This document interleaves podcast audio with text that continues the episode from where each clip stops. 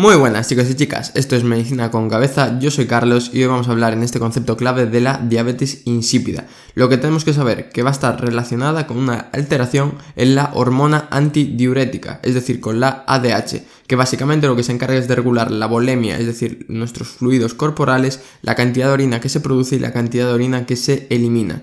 Vamos a tener dos causas principales, las de causa central, es decir, que hay un problema a nivel del sistema nervioso central, o por insensibilidad en el riñón, que son las de causa nefrogénica. Dentro de las de origen central, lo más habitual es un tumor, que lo que hace es comprimir o destruir las células que sintetizan la hormona antidiurética, por lo tanto vamos a tener un déficit de hormona antidiurética, mientras que las de causa nefrogénica vamos a tener correcta hormona antidiurética en nuestro cuerpo, pero cuando llega al riñón para hacer su función, el riñón dice, ah, no sé qué hacer con esto.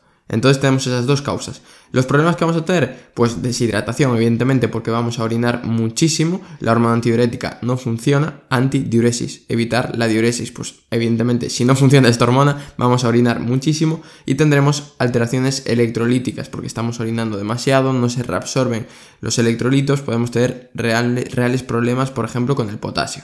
¿Cómo hacemos el diagnóstico? Pues en caso de que no haya signos de deshidratación, haremos un test de deshidratación para descartar la polidipsia, que es que bebemos nosotros voluntariamente mucha agua y por eso tenemos tanta orina. Y luego, para descartar si es central o nefrogénico, daríamos ADH, es decir, desmopresina.